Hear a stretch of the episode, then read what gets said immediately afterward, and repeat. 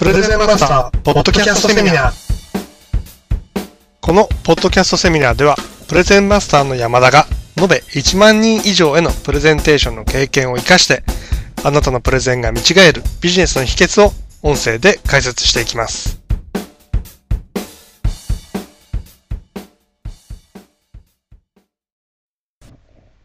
こんにちは。プレゼンマスターの山田です。今回はプレゼンに前もって何を準備するべきなのかについて解説していきたいと思います。まあ、プレゼンっていうのはですね、まあ、舞台裏がないようなステージ。こんなイメージですよね。もう目の前にはお客さんがいて、その裏であるとか準備する場所というのがステージと違って全くない。何があっても全てお客さんに見えてしまう。そんな、まあ、舞台裏がないステージのようなものだと思っています。ですから、始まってしまうと舞台裏がないですから、すべてが参加者に見えてしまうんですね。です。ということで、まあ、プレゼンの前にはしっかりと必要なものを準備しておく。これが重要になってきます。では、どんなものが、どんなものを準備しておけば、まあ、安心して、プレゼンを進められるのか。これについて、それぞれ解説していきたいと思います。まずは、参加者ですね。大きなセミナーであれば、まあ別ですけれども、通常あるお客様へプレゼンするといった場合に、どういった方々が来るのか、まあ、その会社はな、どういった会社で、どういった業種で、その会社のお客様、その会社の、えー、競合は何なのか。で、そのお客、そのお客様から来る、いらっしゃる、えー、方々の人数であるとか、えー、職種であるとか、えー、ランクですね、職位といったものも押さえておくと、安心して話すことができます。次に、まあ、プレゼンで利用する会議室。これをあの確認しておくことが重要です。まあ、どれぐらい狭いのか広いのかもありますけれども、まあ、例えば電気のスイッチはどこにあるのか、パソコンはどこに配置されているのか、え椅子はどんな風に並んでいるのか、こういったことが事前に分かっているだけで、かなり心理的に楽になります。また、できれば、プレゼンの時のアシスタントを確保しておくというのが非常に重要になってきます。まあ、これあの、アシスタントの方が、もうアシスタントの人を用意できるとですね、例えば本番中に突発的なアクシデント、えー、例えばパソコンが壊れるであるとか、まあ、資料が一部足りないであるとか、何か調べ物がしたいであるとかですね、まあ、飲み物が欲しいであるとか、そういった突発的なアクシデントがあった場合に、そのアシスタントの方をこう呼んでですね、ちょっとこっち来てくださいって言って、こう耳打ちしてそれに対応することができる。まあ、突発的なアクシデントがあの発生しても対応できるんだなというふうに思っているだけで、かなり心理的に楽になりますね。ですから、まあ、これもまあ難しい場合もあると思いますけれども、アシスタントを確保できると非常に楽です。次に、まあ資料を印刷しておく。というのは重要ですよね。これはまあ、あの、参加している人数は最低限用意しておくとともに、自分の手元資料として用意しておくといいでしょう。で、さらに、まあ、印刷した時にですね、誤字脱字チェック。これ重要ですね。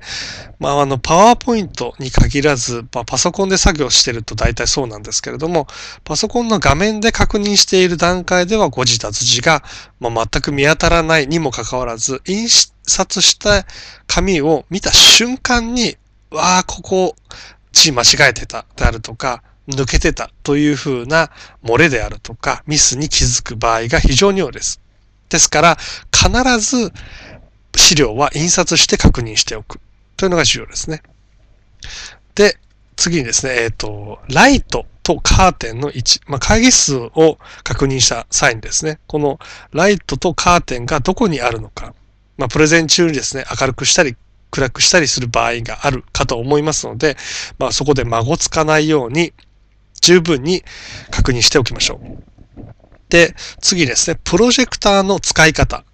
まあ、これあの、いつも使っているプロジェクターであるとか、まあ、であれば問題ないんですけれども、初めて使う、もしくはお客様先で、えー、プロジェクターを借りて使うといった場合に、いざプロジェクターを使おうとした場合に、まあ、使い方がわからないっていうふうにこうな、なってしまう場合があるんですね。そんなことがないように事前に確認しておくことが重要です。であとは、水を用意していく。これもですね、あの、話してる途中に喉が渇いて声が出なくなってしまうという時もたまにありますので、こういった時に備えて、まあ、きちんと水を用意しておく。あとは、ペンとメモ用紙を用意しておくということなんですけれども、例えば質疑応答の際に、まあ、どんな質問を受けたのかであるとか、えー、プレゼンの後にどんな宿題が発生したのか。まあ、例えば何かを送るであるとかですね、何かを回答するであるとか、次回のプレゼンをどういった内容にするであるとか、そういった宿題が発生した時にどんな内容であったのかをメモする。あるいは自分が話す内容。まあ、例えば、えー、プレゼンで用意した内容以外のものを、に話がこう、発展していった場合ですね、これからどういうふうに話していこうか。というののメモったりだとか、事前にこう、まとめたりであるとか、まあ、何かと使いますので、ペンとメモ帳というのは必ず用意しましょう。で、次ですね、時計。これあの、腕時計は皆さんしている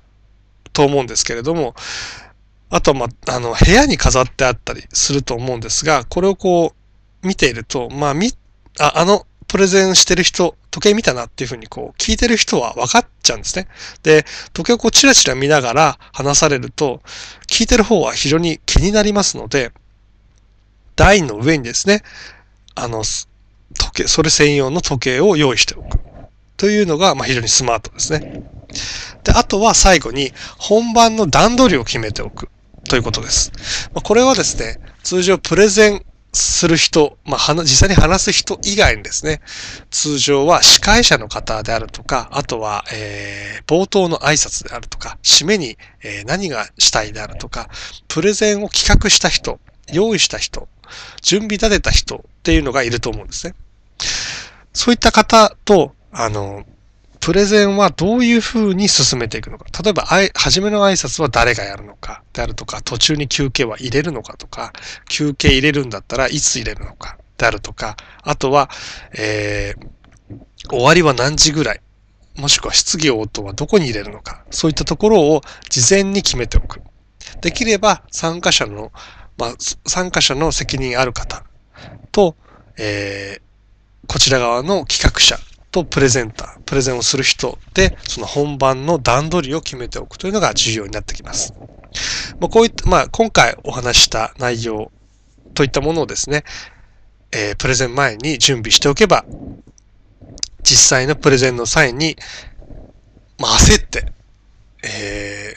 ー、落ち着かなくなって話す内容がこうしどろもどろになったりしませんので、基本的なものも多いですけれども、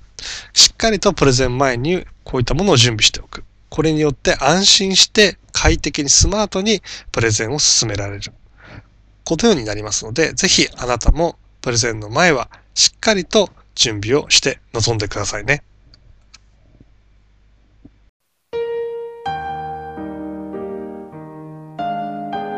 いかがでしたか？きっとあなたのビジネスで活用できるヒントがあったことと思います。プレゼンに関する詳しい情報は、プレゼンマスターのホームページもご覧ください。ホームページへのアクセスは http:// プレゼンマスター .com または Yahoo もしくは Google などの検索エンジンでプレゼンマスターと検索していただくとアクセスできます。また、このセミナーに関するご意見、ご感想、メッセージもお待ちしております。メールアドレスは info.presentmaster.com info.presentmaster.com までお送りください。それではまたプレゼンマスターポッドキャストセミナーでお会いしましょう。